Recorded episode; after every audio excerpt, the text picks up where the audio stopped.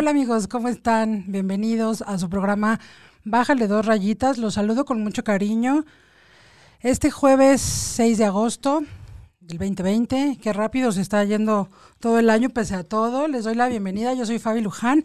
Gracias por estar hoy aquí escuchándome, gracias por participar como, como cada jueves en este programa que de verdad hago con mucho cariño para ustedes, que, que yo de hecho sé que lo hacemos juntos de, de alguna manera y pues muchas gracias a todos por estar ahí. Déjenme bajarme el volumen, ya saben que me tengo que moderar aquí yo a mí misma con mi celular.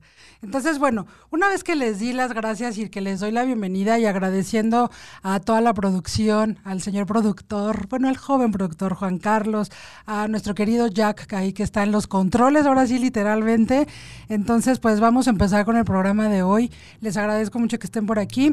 Y pues bueno, primero, quiero felicitar por tres cumpleaños. El día 4, el martes, a mi querido Mauri Monterrosas, el día 5 a Viri Muñoz, que fue ayer, y el día de hoy a mi queridísimo primo Diego Muñoz, que si no me oye, de todas maneras yo voy a hacer que me oiga porque lo estoy felicitando y pues espero que te la pases súper bien, pequeño Diego, y que pronto podamos celebrar todos juntos por fin. Y pues bueno, también les quiero agradecer a quienes participaron. Eh, la semana pasada y esta semana, el martes y ayer, en el taller de técnicas de respiración que hicimos con pequeños. La verdad es que nos fue muy bien y la semana que viene, no, la que sigue, voy a abrir otros dos, dos días para, para ver si alguien más está, está interesado. Por el contrario, gracias a ti, Renata Cádiz, muchas gracias. Gracias por por haber inscrito allá a tus, a tus nenes. Y bueno, mi querido Samuel, Sami, estoy al aire. Si llamas, eh, no te voy a contestar. Ahora sí lo que siente mi productor cuando yo luego le hablo y está al aire. Pero sé que todo va a estar bien. Entonces, este, ahorita te, llamo terminando. Ah, aquí me está pidiendo José Alejandro Cifuentes Incendia Pueblos que le mande saludos a los madreadores de la combi. ya los mandé. Saludos a Sonia Álvarez, muchas gracias que están conectando a mis queridos amigos de Barra Brava, a Ernesto Benjamín, a Vero Isabel, muchas gracias. Les mando un beso a cada uno de ustedes. Gracias a Alex Cataño también que, que me hizo el favor de, de, mandarme pues aquí algunas, algunas este, preguntas sobre el Fei Shui y sobre la cuestión de la tregua, que fue nuestro propósito de la semana pasada. Y pues bueno, ya, ya me emocioné dándoles la bienvenida. Tengo también avisos, aparte de, tengo avisos con causa también y entonces les quiero recordar que en conjunto y en cooperación, em, en colaboración totalmente con el afán de contribuir a la causa de nuestras, de nuestras queridas chicas de Respirando con Valor, está, están teniendo a la venta chocolates, chocolates buenos, ricos, ya catados, todavía no por mí, pero por gente que sí conoce de chocolate. Entonces, pues ustedes ayudan, toman algo ligerito, algo, bueno, más bien dulcecito, y también ayudan en esa causa. Entonces, por favor, sí, a través de mí lo podemos hacer, y si no, también busquen en las redes, por favor, de Respirando con Valor y únanse a esta causa. Ni siquiera tienen que salir. Yo se los llevo si quieren o se los guardo para cuando ya podamos vernos. Bueno, ya hice los avisos porque a mí de pronto me gana el tiempo y al final ya no digo nada. Gracias a Jorge Pereira, te mando un abrazo querido. Gracias a Edgar Muñoz, Sonia Álvarez y pues muy buenas Edgar Muñoz. y pues bueno, hoy les voy a platicar. El tema central es distorsiones de la percepción. Y más adelante les voy a ir explicando de qué trata. Pero la verdad es que se me hizo un tema súper, súper interesante, dado que de pronto encuentras cómo percibimos eh, de manera diferente las cosas que tal vez este, sean iguales, ¿no? Entonces, como, como hay, un, hay una, hay una em, cita de Alejandro Jodorowsky, una frase que dice, lo que pensamos modifica la percepción de lo que vemos. Entonces, entre esa y otro tipo de frases, la verdad es que sí es cierto. Creo que nuestra propia eh, creación mental, nuestro propio proceso a veces eh, interfiere en nuestra percepción. Y hoy vamos a hablar de distorsiones, no de trastornos, porque yo había anunciado por ahí algo así. Eh, muchas gracias a Ah, Luz Rodríguez, te mando un beso y te mando un abrazo. Y pues José Alejandro Cifuentes, ¿cuántos quieres? ¿A cómo y todo? Y yo, claro que sí, los calas y, y ahí estarás donando a una muy buena causa. Pero bueno, vamos a empezar primero por el propósito de esta semana. se me hizo también muy, muy importante. Ya saben que yo cada semana eh, lanzo como como un propósito que, tratemos o que intentemos de llevar a cabo. Entonces, esta la semana pasada fue tregua y decíamos hacer tregua, tú con algo, tú darle tregua a alguien, em, tú pedirle a alguien también. Entonces, espero que les haya ido bien con esta dada de tregua. A mí la verdad sí me fue bastante bien. Gracias, Daniel Silva, gracias, Pili Orozco, gracias. Y sí, ese Jodorowsky siempre te sacude el cerebro. Así es, mi querido Esgar. Y bueno, esta semana eh, traigo para ustedes como propósito el, em, el propósito de delegar. Tú delegas, o sea, tú confías en alguien más para delegar, para que todas las cosas que de pronto tenemos que hacer, las cosas que de pronto tenemos que elaborar, tú confías en alguien, tú cedes ese control, ese poder de que alguien te pueda colaborar. ¿Qué es para ti delegar? Porque desde dónde delegas o desde dónde niegas, te niegas a delegar pensando que a lo mejor el otro no sabe, pensando que a lo mejor el otro no puede, pensando que a lo mejor em, si no lo haces tú, nadie lo va a hacer igual de bonito, ni de perfecto, ni de exacto como tú. Entonces también este propuesto de delegar es también tratar de quitarnos de, encima eh, ese tipo de cargas y, esas barreras mentales. Entonces, pues para empezar, delegar al final, pues es un término que tiene su origen en, este, pues hay en un vocablo latino que al final significa como tal mandar a alguien de manera legal. Pero delegar nombra la acción de encomendarle a alguien o de comisionar a alguien o algo a hacer alguna cosa o a llevar a cabo una actividad. De pronto, para, para alcanzar el éxito o el buen funcionamiento en algo, hace falta delegar, porque alguien se puede consumir el día haciendo todo esa persona y los demás se quedan a veces sin, sin poder realizar cosas y puedes trabajar en equipo. Entonces, hoy por eso yo los invito a, a, delegar porque también en el otro, el que delega gana en el otro y crea en el otro, pues confianza, crea también eh, ligereza, crea también comunicación, crea también empatía de que estén ahí también. Eh, pues colaborando y contribuyendo. De hecho, hay algunos tips que nos pueden servir para delegar. Entonces, uno de ellos es si es trabajo en equipo, porque todo eso lo podemos llevar de la, de la cuestión grupal a la forma individual. O sea, no, toda, no todo tiene que ser delegar, no solamente implica delegar en las cuestiones laborales. También podemos delegar en el día a día y podemos delegar como familia, como amigos, en cualquier tipo de relación. Entonces vayan ajustando de alguna manera estos tips a la, a la situación en donde les gustaría aprender también a delegar y a confiar, ¿no? Pero de los tips principales para delegar es rodearse de un equipo de trabajo de confianza. O sea, tener un equipo con personas que sean capacitadas, que sean responsables, con quien tú puedas contar y que sepas que no hay problema si, si, confías en ellos, ¿no? Otro, el siguiente es proporcionar información suficiente.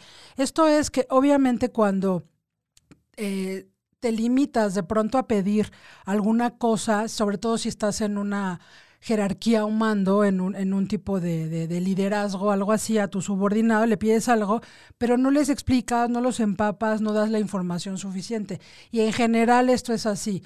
Para incluso también lo más casero es proporciona la información suficiente en lo que vayas a delegar. También no de pronto digas, pues tú hazlo y ya.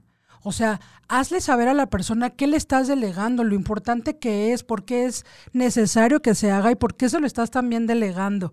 Entonces empiezas a establecer también ahí parámetros para, para, para comenzar y para regir esa, esa, esa, esa acción de delegar.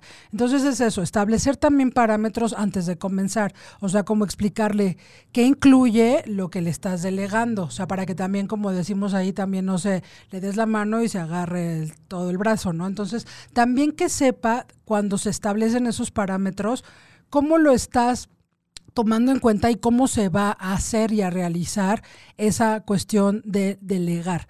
Otro, otro tip que es muy importante es involúcralos en el proceso, en todo este proceso de, de delegar las responsabilidades, pues al final no es nada más con el objetivo de tú quitarte un peso de encima, sino de implicar al otro en el proceso de la situación o la acción que vas a, hacer para delegar. Entonces, tú consigues que se sientan también parte de eso, que se sientan responsables de lo que le estás dando y que también le crees una importancia. Luego, otro tip es establecer fechas para hacer revisiones. Esto evidentemente es en el caso de equipos de trabajo, ¿no? O sea, tampoco se trata de que si le delegas algo a tu hermano o a tu hijo o algo así, le quieras estar revisando cada tres minutos lo que está haciendo, ¿no? Entonces, ofrece también retroalimentación una vez que está pasando la acción de, delegar. O sea, tienes la confianza de decirle a la persona a la que le estás delegando que están haciendo bien, que están informándose, que, que pueden, en qué cosas pueden mejorar y cómo lo puedes enriquecer. Eso es lo de dar retroalimentación para que cuando tú empiezas a delegar, así sea el pago de algo, a veces te cuesta trabajo. Eh, voy a decirle que paguen la luz, no, pero es que no la van a pagar y no la van a cortar. O sea, te pones en el peor escenario. Entonces, es importante que pagues la luz porque si no, los haces ver que se quedan hasta sin wifi o si no pagan el servicio de cable o algo así, entonces me cae que se integran al proceso, ¿no? Entonces, otro, reconoce el trabajo, la acción de la persona que te está auxiliando, en la que estás confiando para delegar. Y pues al final son esas como como tips para poder delegar, pero también para seguir avanzando y para ayudar en, la toma de decisión de cuando tú también estás delegando. Es bien importante que literalmente a tu mente le avises que tú también vas a, vas a hacer ese cambio, porque a veces tú eres el que no te permites delegar, aunque las demás personas estén dispuestas a colaborar. A veces hay personas que les cuesta más trabajo también, pues pedir ayuda, ¿no? Entonces, también es eso, eliminar de alguna forma esas barreras mentales que nos hacemos de no confiamos, de tener miedo a que no vayan a estar a tiempo las cosas, de que no lo vayan a hacer, de que está muy difícil, de que no van a poder, que se les va a complicar. Entonces hay que confiar y hay que, hay que verificar también las barreras mentales que nos estamos haciendo. O sea, como bajarle dos raíces ahí también a, a la desconfianza en el otro de que no lo va a poder hacer si no lo hacemos nosotros. Define efectivamente también lo que va a ayudar mucho es definir las tareas que se van a delegar, o sea, ser súper claros, lo que decía, poner como el como el límite de, bueno, vas a pagar la, el gas y esto, pero esto y esto no te metas, o sea, empezar también como, como a confiar en el otro. Aquí me dice Sonia, yo no puedo delegar, no sé. Ya sé, ya sé, Sonia, te veo muy bien.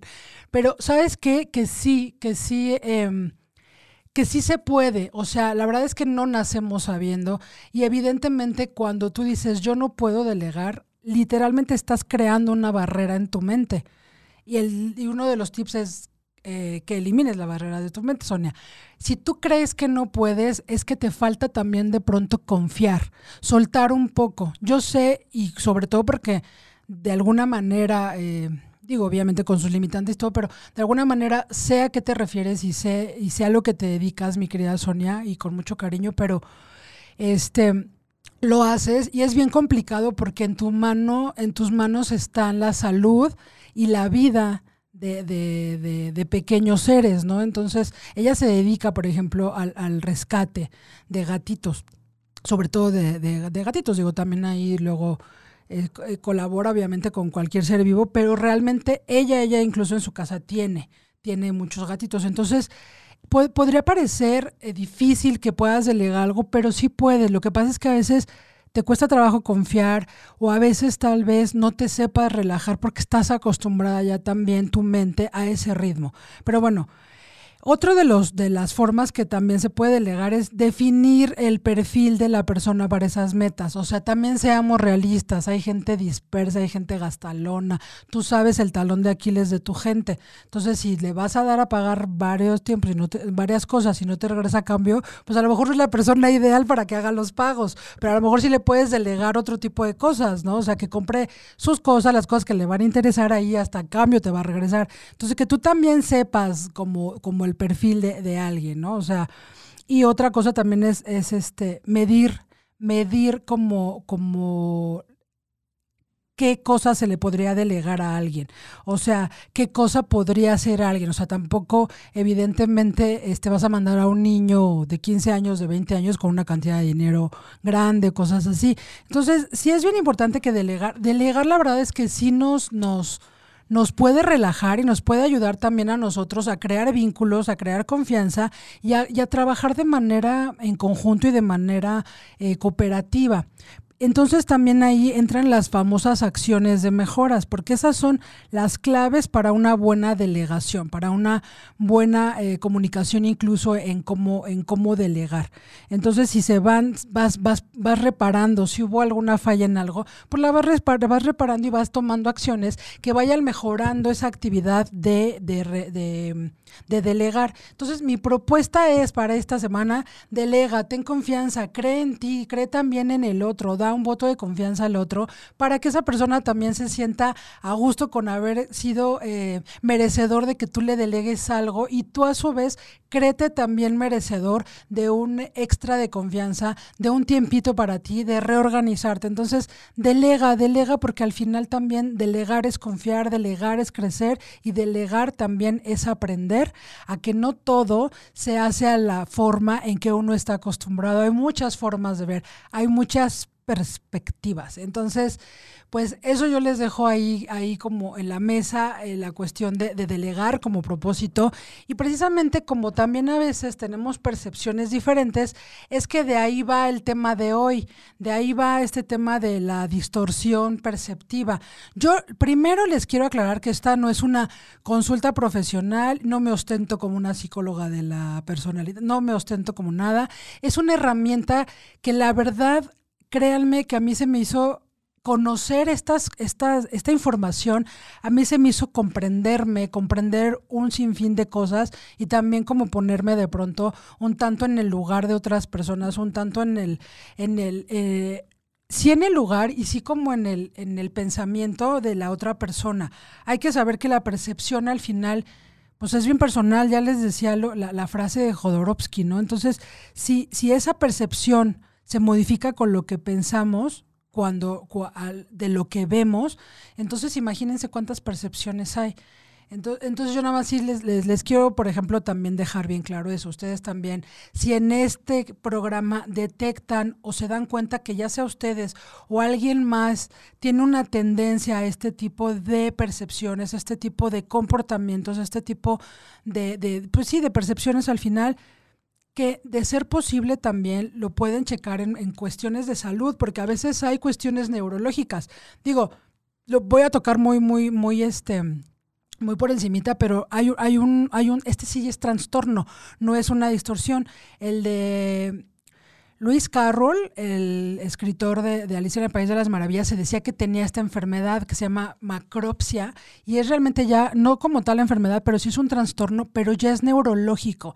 Yo de lo que hoy les voy a hablar es de una este, percepción, pero de sentido cuestiones donde tenemos percepción en todos nuestros sentidos, pero ya cuando tenemos algo así como lo de Alicia en el País de las Maravillas, sin lugar a dudas ya hay una problemática mucho más compleja. Cuando vemos muy grande algo, cuando sentimos algo muy chiquito, o sea, no es albur, pero así es, o sea, entonces, porque en una de esas a lo mejor la percepción es algo que es muy chiquito y alguien se lo ve muy grande. como que es el cuento de nunca acabar. Para empezar, les quiero decir que evidentemente hay ahorita vamos a hablar de qué es la percepción como tal, pero que hay percepción visual. O sea, la percepción visual evidentemente es aquella de los dos planos de la realidad externa, forma, color y movimiento. La percepción espacial es aquella de las tres dimensiones de la realidad o la profundidad. La percepción olfativa, todo aquello que olemos. a veces olemos, ay, qué rico huele, ay, huele horrible. O sea, entonces estamos ahí teniendo una percepción bien distinta, la percepción auditiva de los ruidos, de los sonidos. Yo ahorita evidentemente les voy a, detallar todo eso, nada les estoy mencionando de las yo les voy a hablar de las distorsiones, pero vean en todo lo que todo lo todas las el tipo de percepciones que tenemos, visual, espacial, olfativa, auditiva, eh, percepción táctil, o sea, del tacto que combina todos nuestros sentidos de la piel, desde la presión, la temperatura, la, el estiramiento o vibración, cuando tocamos algo, cuando nuestros dedos tocan algo o nuestras manos tocan algo. La percepción térmica, que se basa en lo caliente o frío, la percepción de dolor, que son aquellos este, estímulos eh, nocivos o, o, aquellos estímulos que nos causan incomodidad, la percepción gustativa, es decir, de los sabores, la percepción del equilibrio que se divide, eh, se llama sinestesia, que es de, como de un estímulo sensorial que se une a la experiencia de otro, la percepción del tiempo del cambio del tiempo, de la reacción, de la duración del tiempo, la percepción de la forma, la percepción del campo magnético. Este nada más se, se, los, se los, voy a ampliar un poquito más. Eh, digo ahorita y, un poquito al final, pero al final la, la percepción del campo eh, magnético es, por ejemplo, aquí dice, si echamos una mirada atrás es posible que identifiquemos alguna situación en nuestra vida en la que hayamos experimentado algún fenómeno por el que no tenemos una explicación clara. A mí me encanta este esta percepción del campo magnético. Yo podría vivir en él, pero porque dice, no tenemos una explicación clara. Por ejemplo, esta percepción del campo magnético se altera o es cuando oímos este, concretamente, no, oímos nuestro nombre cuando nadie parece habernos llamado. También vemos formas o siluetas concretas ante ciertos estímulos como sombras, nubes, árboles, percepción. Apreciamos luces o apreciamos brillos en lugares totalmente o prácticamente oscuros, como, como destellos. Y eso también puede ser algún tipo de anomalía en nuestra percepción.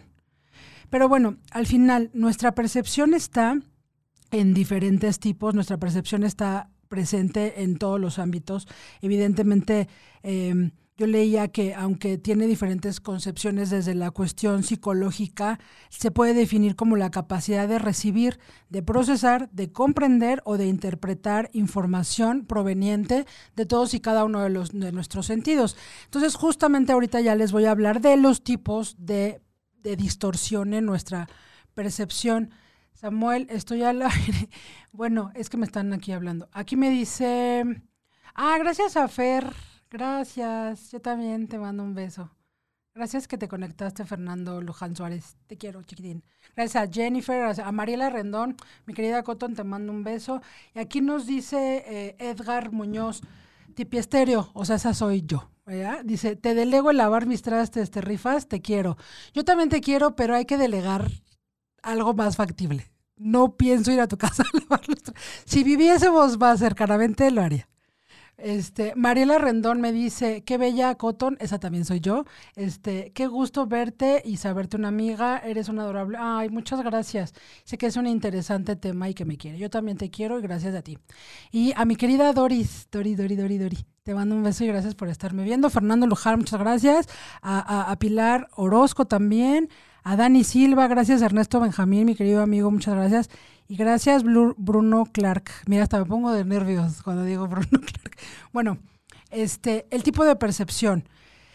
Decíamos, la percepción es la forma en la que nuestro cerebro interpreta las sensaciones que recibe a través de los sentidos para formarnos una impresión inconsciente o consciente cuando aplicamos el discernimiento de esta realidad física, de su entorno y también se también denominado como el proceso constructivo, por el que organizamos las sensaciones y por el cual captamos conjunto o formas dotadas de sentido.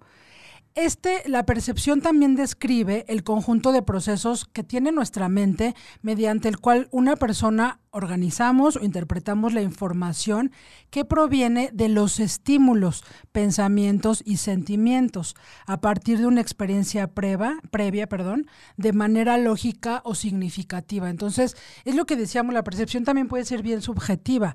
Entonces, este, por eso luego dicen, ah, está bien feo algo y dicen, no, está bien bonito, pero también dicen que la belleza está en los ojos de quien mira. Mónica Cantú va llegando, yupi, yupi.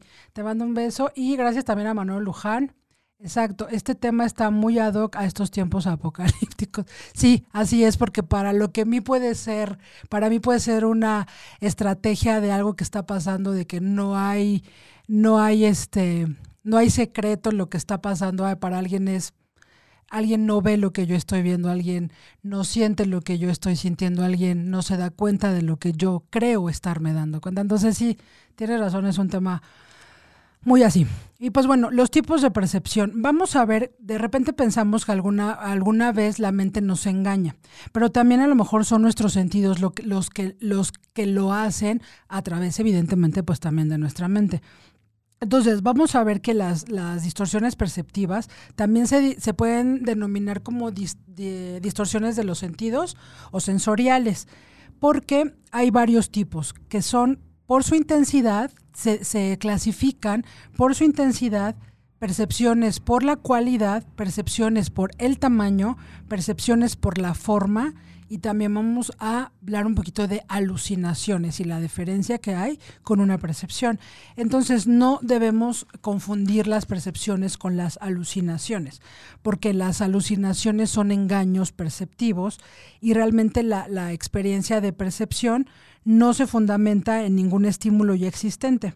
Entonces, este, pues sí, sí se puede uno confundir. Pero entonces, Ustedes, por ejemplo, han visto el cuadro ese de, de, Salvador Dalí, donde están los relojes, ay, ¿cómo se llama? La persistencia de la memoria o la algo así, sí, que los que los relojes están así como como como todos derretidos, o sea, entonces eso también ahí evidentemente desde la percepción de alguien dice un montón de cosas. Digo, ahorita ahorita me acordé de, de ese este de, de ese cuadro justamente por la frase de Jodorowsky, ¿no? Que decía, que la percepción cambia también en, de acuerdo a lo que pensamos. Pero bueno, les voy a hablar de la, de los, de la, persistencia, de los diferentes tipos de distorsiones perceptivas, empezando por el intensidad. Esto es, ahora sí que pongan atención. Son aquellos fenómenos, cuando son por intensidad, como, como percibimos algo, son aquellos fenómenos perceptivos que implican una anomalía en la intensidad con la que solemos percibir nuestro entorno. Por ejemplo, los sonidos, eso es intensidad. Por ejemplo, en este caso, la cualidad del estímulo que viene siendo el sonido eh, se mantiene, pero en un grado distinto. Y aquí hay dos tipos de, distorsión, tres tipos de distorsiones. Dentro de las de intensidad hay una subclasificación que son tres tipos. Por ejemplo, ahorita que decíamos del ruido, para lo que para mí lo percibo eh, agradable, para alguien más puede ser de verdad eh, causante de una jaqueca. O sea, no es, no es lo mismo a veces cómo percibimos también los ruidos. Por ejemplo, en esto de la intensidad se clasifica en, número uno, las hiper, hiperestesias. La hiperestesia se puede definir como una condición de la percepción que nos implica un aumento de sensibilidad a esos estímulos de los que estamos hablando. Es decir, que se produce un exceso de sensibilidad al estímulo. Generalmente estas hiperestesias nos afectan al sentido del tacto, al sentido del oído, sobre todo en eso. es como también cuando eh, tocamos algo, nuestro, nuestro tacto se, se, se es diferente como siente alguien algo que como a veces lo sentimos nosotros, ¿no? Entonces, y también la hiperestesia puede conllevar un aumento de la percepción del dolor, porque a veces a lo mejor aquí le pica, me pico con la uña a una mano y es, ay, sí me dolió y alguien le hace así, ay, o sea, es como como demasiado, entonces también por ahí piénsenle cuando le digan al otro, qué exagerado eres, nada más te enterré tres uñas, ¿no? Entonces, por ejemplo, las, la, eh, como un ejemplo de estas hiper, hiper ¿qué? Hiper hiperestesias sería, por ejemplo, cuando alguien percibe el tic-tac del reloj muy alto.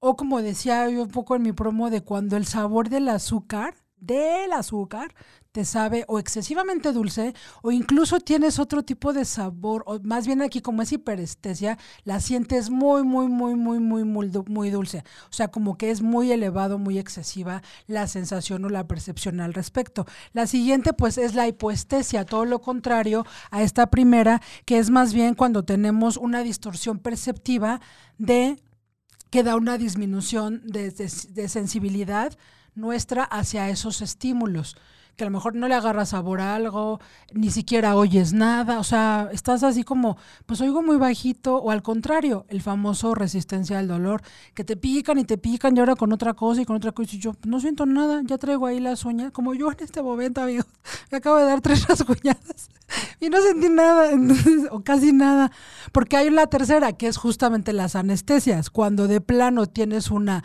distorsión en la en la este, percepción en cuanto, en cuanto a intensidad que, es la anestesia, ahí de plano es cuando ya tienes una ausencia total de, sentir algo de tu entorno, de, que algo te estimule. Es decir, que se trata de la ausencia totalmente eh, absoluta de la intensidad en los estímulos. Entonces también ahí eh, hay que revisar, porque también creo que sabemos que no es muy normal, que no es adecuado que no sintamos nada con ningún tipo de estímulo. Y bueno, ahora hay otra, otra, otra distorsión de la percepción, esa es según su cualidad. Esto es que según la cualidad de las distorsiones perceptivas, encontramos aquellas que se afectan como su propio nombre indica, a la cualidad, cualidad de los estímulos. Por ejemplo, aquí otra vez me ponen, ah, no, verlo todo negro o que las flores nos huelan aguácala. O sea, ahí estamos teniendo, según la cualidad del, objeto, como diferente tipo de distorsión. Entonces, no debemos de confundir esto con las em, alucinaciones gustativas u olfativas. Yo al rato les voy a platicar porque las alucinaciones de verdad que sí están, están bien interesantes también, compra. Ahora, otra, otra distorsión de la percepción es según el tamaño y según la forma.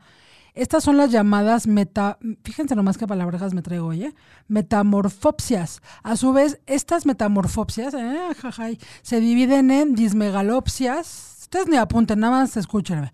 Ay, ni apuntan, ¿verdad? Y las dismo, dismorfopsias, que es según su forma. También se clasifican en A, que es las dismegalopsias, que son según su tamaño. ¡Hola! Este, estoy saludando un joven aquí. Muy interesante. Bueno, eh, de acuerdo al tamaño, si percibimos un objeto como más grande de lo que es realmente, entonces padecemos una macropsia, que es lo que le decía de Luis Carroll, el escritor de Alicia en el País de las Maravillas, que ve todo más grande, o megalopsia también se llama. Esos fenómenos también se dan cuando, no, él más bien eh, veía, más bien Alicia era la que se veía pequeña, ¿no? También se dan cuando percibimos un objeto o un estímulo muy cercano a nosotros de lo que realmente es. Yo la verdad es que este sí me lo voy a revisar porque yo casi siempre siento que algo está o mucho más grande o mucho más cerca de lo que está. Entonces veo un coche y es así como pasan 50 segundos y yo ya sentía que ya estaba encima de mí. Entonces sí lo voy a revisar esto, ¿eh? la verdad ahorita ya me cayó más el 20. Eh, es como si, por ejemplo, de pronto alguien te dice, vi una hormiga casi del tamaño de un perro. bueno, es que esa sería una conversación muy mía, ¿no? Eh, bueno, entonces decíamos por el tamaño. En cambio, si, si percibimos el objeto más pequeño de lo que es, eso a veces pasa con los postres, uno lo ve tan pequeño. Este, bueno, si percibimos algo más pequeño de lo que es o más lejos de la realidad, estamos hablando de las micropsias. La palabra lo dice, amigos, dejemos de confundirnos con tanta palabreja. Entonces, la, la, al final las autometamorfopsias son las distorsiones referidas al propio cuerpo de forma y tamaño. Por ejemplo, percibirnos más largos o más alargados, lo cual es decir, no es mi caso, yo siempre me percibo más chiquita y más hacia los lados. Entonces, bueno, pero también ahí tiene que ver con tamaño. Ahora vamos a ver dentro de los tamaños y formas la aquella que tiene que ver con la forma. Esa se clasifica también en, es que tiene unos nombres bien raros, ¿no? Pero plagiopsia, que es cuando vemos objetos oblicuos o alargados. Además los vemos también mucho más grandes de lo que son. Entonces también aquí yo les decía, un poquito eh, el propósito de, dar esta información es que nos observemos, porque ahorita de verdad, digo, no es de ahorita, pero estamos teniendo como más tiempo de a lo mejor más oportunidad de, de, de revisarnos a nosotros mismos, de ver si queremos así, de darnos cuenta cómo pensamos, cómo actuamos, cómo estamos viviendo, qué si queremos, qué no, en qué creemos, en qué... Eh, vamos a seguir creyendo, a qué estamos dispuestos, a qué no estamos dispuestos. Ay, ya se me acabó la mesa. Este, entonces, es una buena oportunidad para que nos demos cuenta si de pronto no estamos teniendo algún tipo de distorsión en nuestra percepción, porque es como el famoso 69, que yo lo estoy viendo, digo, estoy no estoy en Sexolandia, es mañana a las 12 con mi querida In, pero si yo estoy viendo el 6 y tú estás viendo el 9 en una perspectiva, y es, es un 6, es un 9, es un 9, es un 6, y de repente cambias perspectiva y te pones hasta literalmente en el lugar del otro, te das cuenta que sí, que también tiene razón y también aquí no vamos por la vida queriendo tener razón, ¿no? Entonces, eh, por eso se me hace también de pronto interesante darnos cuenta que de este tipo de cosas, de pronto también nosotros eh, no ponemos atención o creemos que está bien o que solamente somos muy sensibles.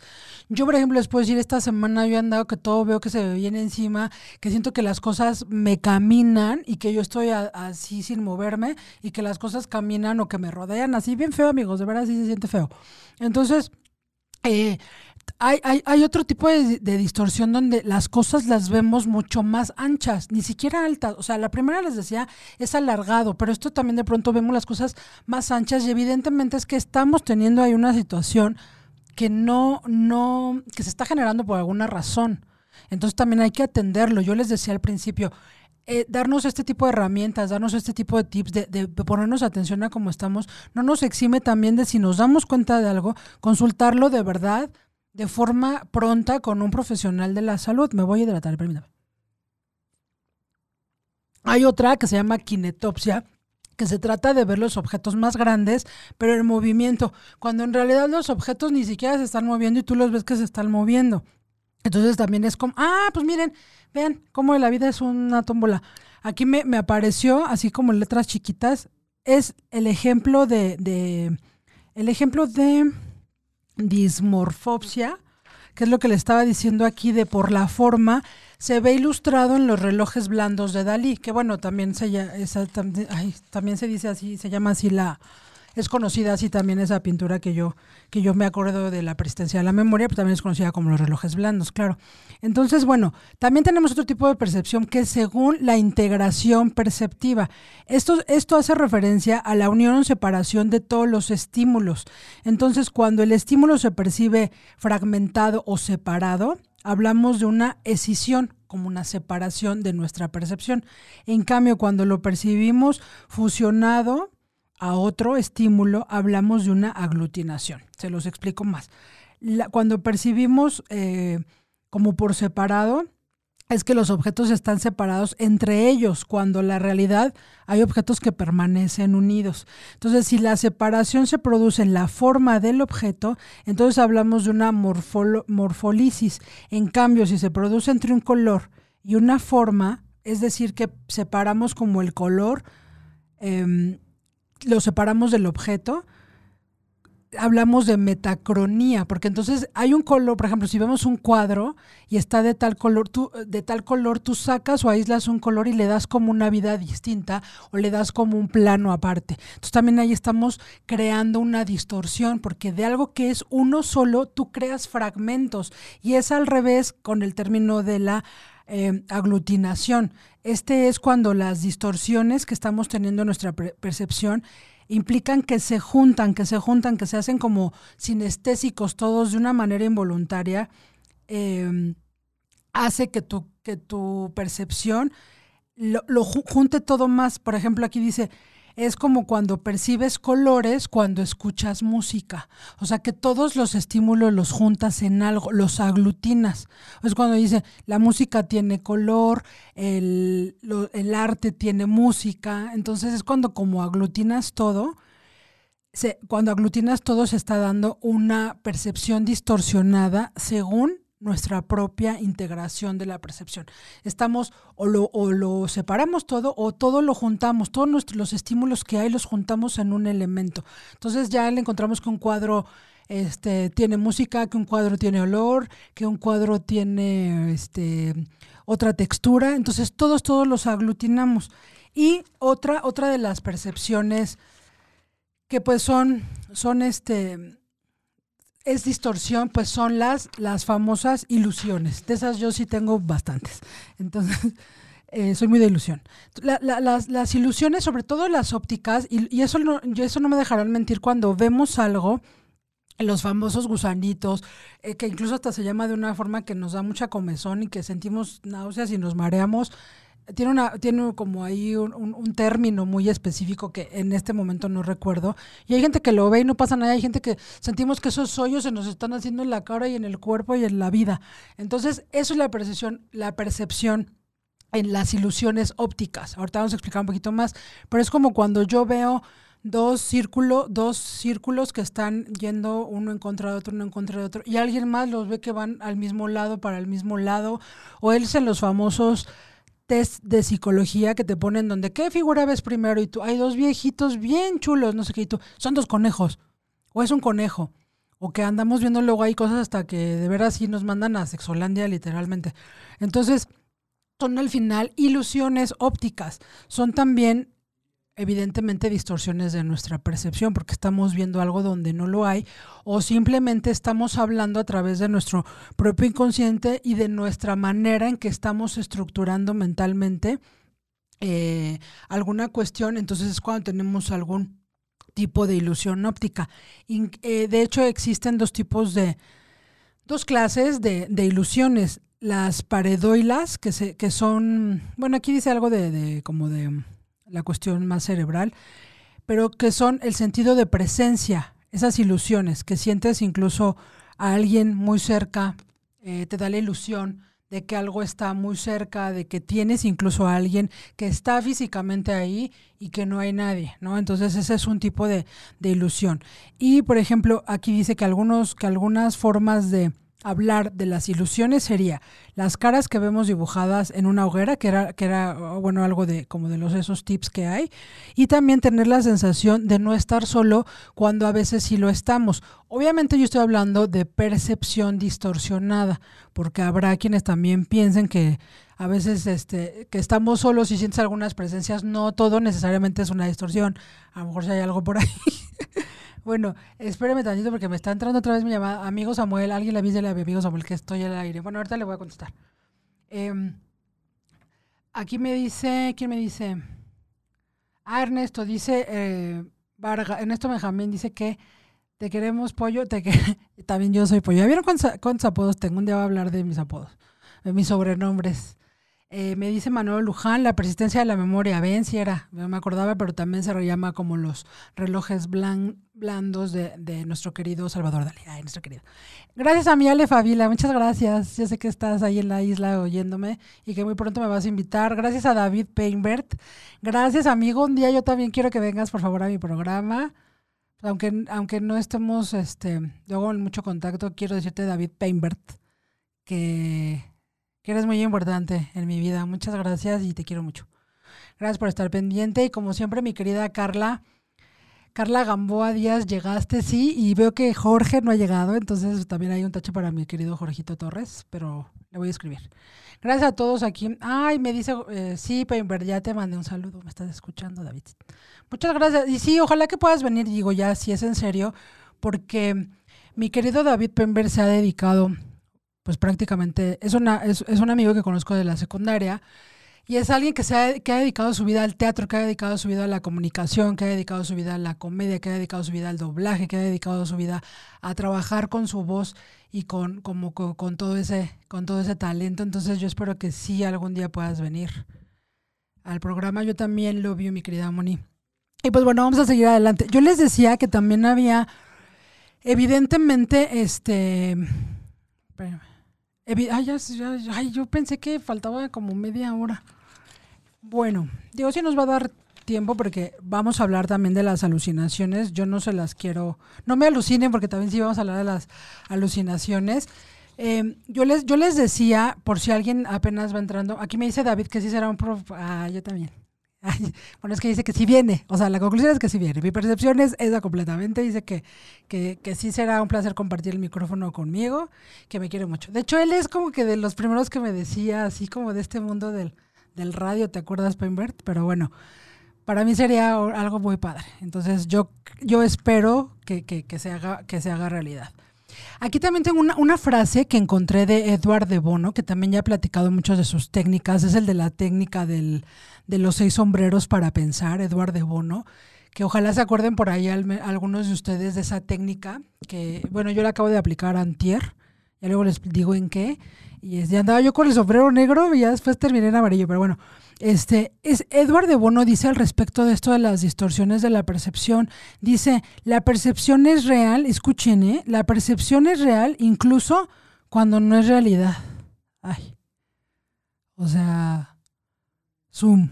¿no? O sea, es como un revólver en la cabeza, como, como decía hace rato Ed Muñoz, ¿no? Así de, son frases que, que de pronto sí nos hacen darnos cuenta de cómo incluso, digo, ya si nos clavamos mucho hasta, si empezamos hasta a filosofar y cosas así, que a lo mejor estamos viviendo solamente en una ilusión y no hay realidad, ¿no? O como alguien dice por ahí que hasta somos como los juguetes de y las ilusiones ópticas de seres que no son de este planeta. Pero bueno, eso ya será para platicar con mis amigos de Time Quiz o con mi querido Jorge Pereira que, que le sabe un montón a la historia de todo, de todo. Entonces, bueno, pues vamos a seguir. Yo les decía y les quiero ahorita como puntualizar, recordar que la percepción, las distorsiones en la percepción realmente se dan en todo, en todo, en todo nuestro, en todo nuestro entorno. Me refiero a en nuestro mundo, en nuestro mundo visual, eh, en la percepción espacial, lo que decíamos también a veces de lo que yo veo cerca, tú lo ves lejos, o cuando tú lo ves como está realmente y para mí implica que se me mueven las paredes y que se cierran. O lo que les compartí hace rato que yo la semana pasada estuve mucho con la sensación y todavía un poquito hace, hace algunos días de que todo se mueve y que yo camino normal y que me, me quedo parada y que las cosas se hunden, se alargan. O sea, y de verdad amigos, no he fumado nada, no he tomado nada, no estoy tomando medicamentos raros ni nada. Entonces, si era como, como que no sé por qué sucedió o bueno, es como otro tipo de temas que no tienen que ver también de pronto con la cuestión médica y a veces sí tiene que ver.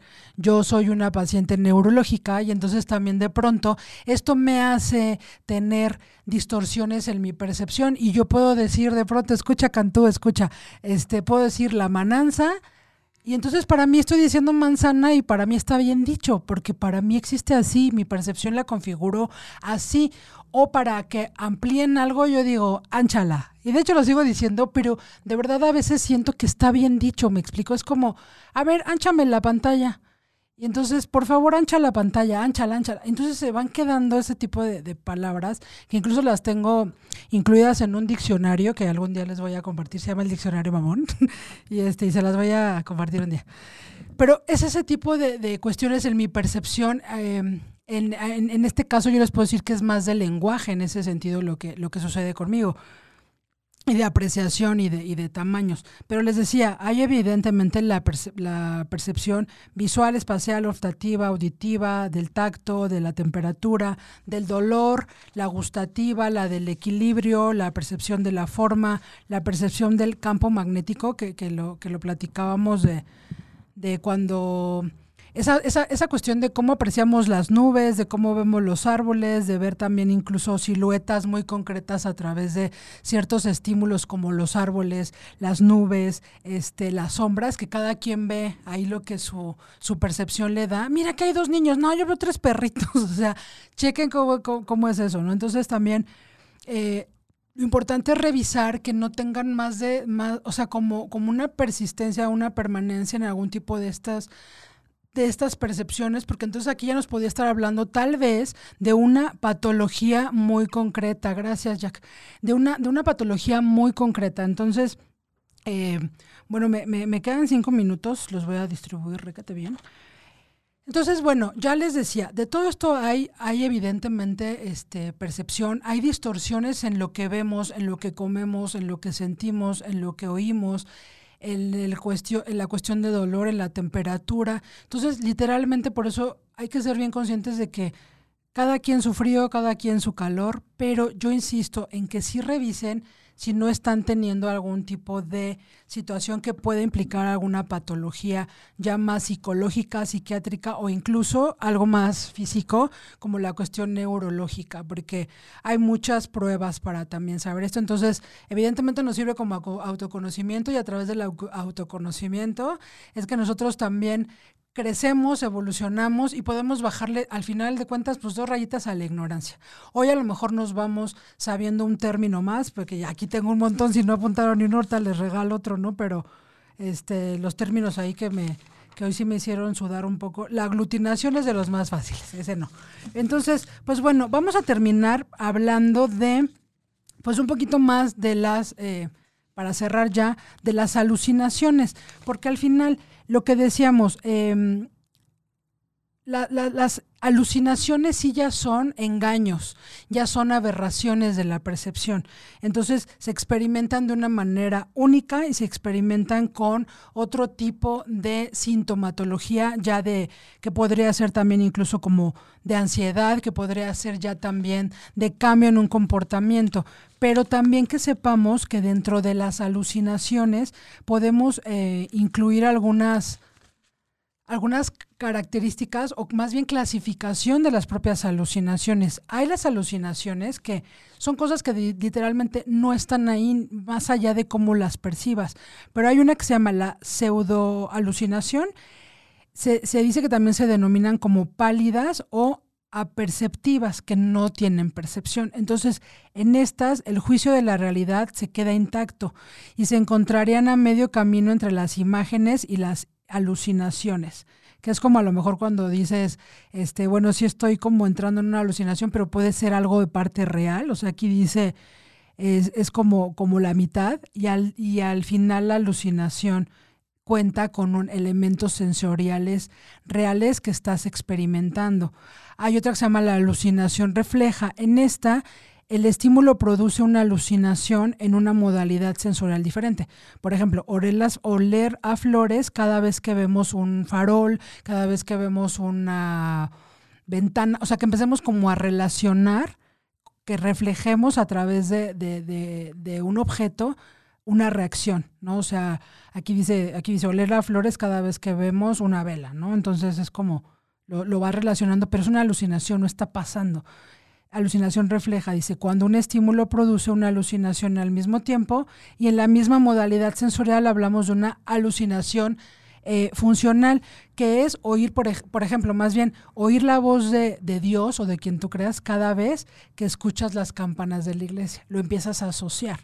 Luego hay otra que se llama autoscopia, que se es alucinación también. Esta se refiere a cuando nos vemos a nosotros mismos en el espacio exterior. Esa también yo me la he aventado, la verdad, esta alucinación, sí. También se denomina como la, el fenómeno del doble o del viaje astral. Y pues cuando no nos percibimos, también, por ejemplo, a veces en el espejo que te crees vampiro, entonces ya no nos reflejamos. Y pues bueno, la eh, alucinación extracampina, por último, que es cuando la persona percibe algo que está fuera de nuestro campo visual, por ejemplo, podemos ver a alguien detrás cuando se está mirando de frente. Ay, nanita. A oír la voz de alguien que se encuentra en otro país. Eso sí me pasa con mi amiga Regina, que está en Barcelona, España. Bueno, eso era como un dato nomás para ustedes.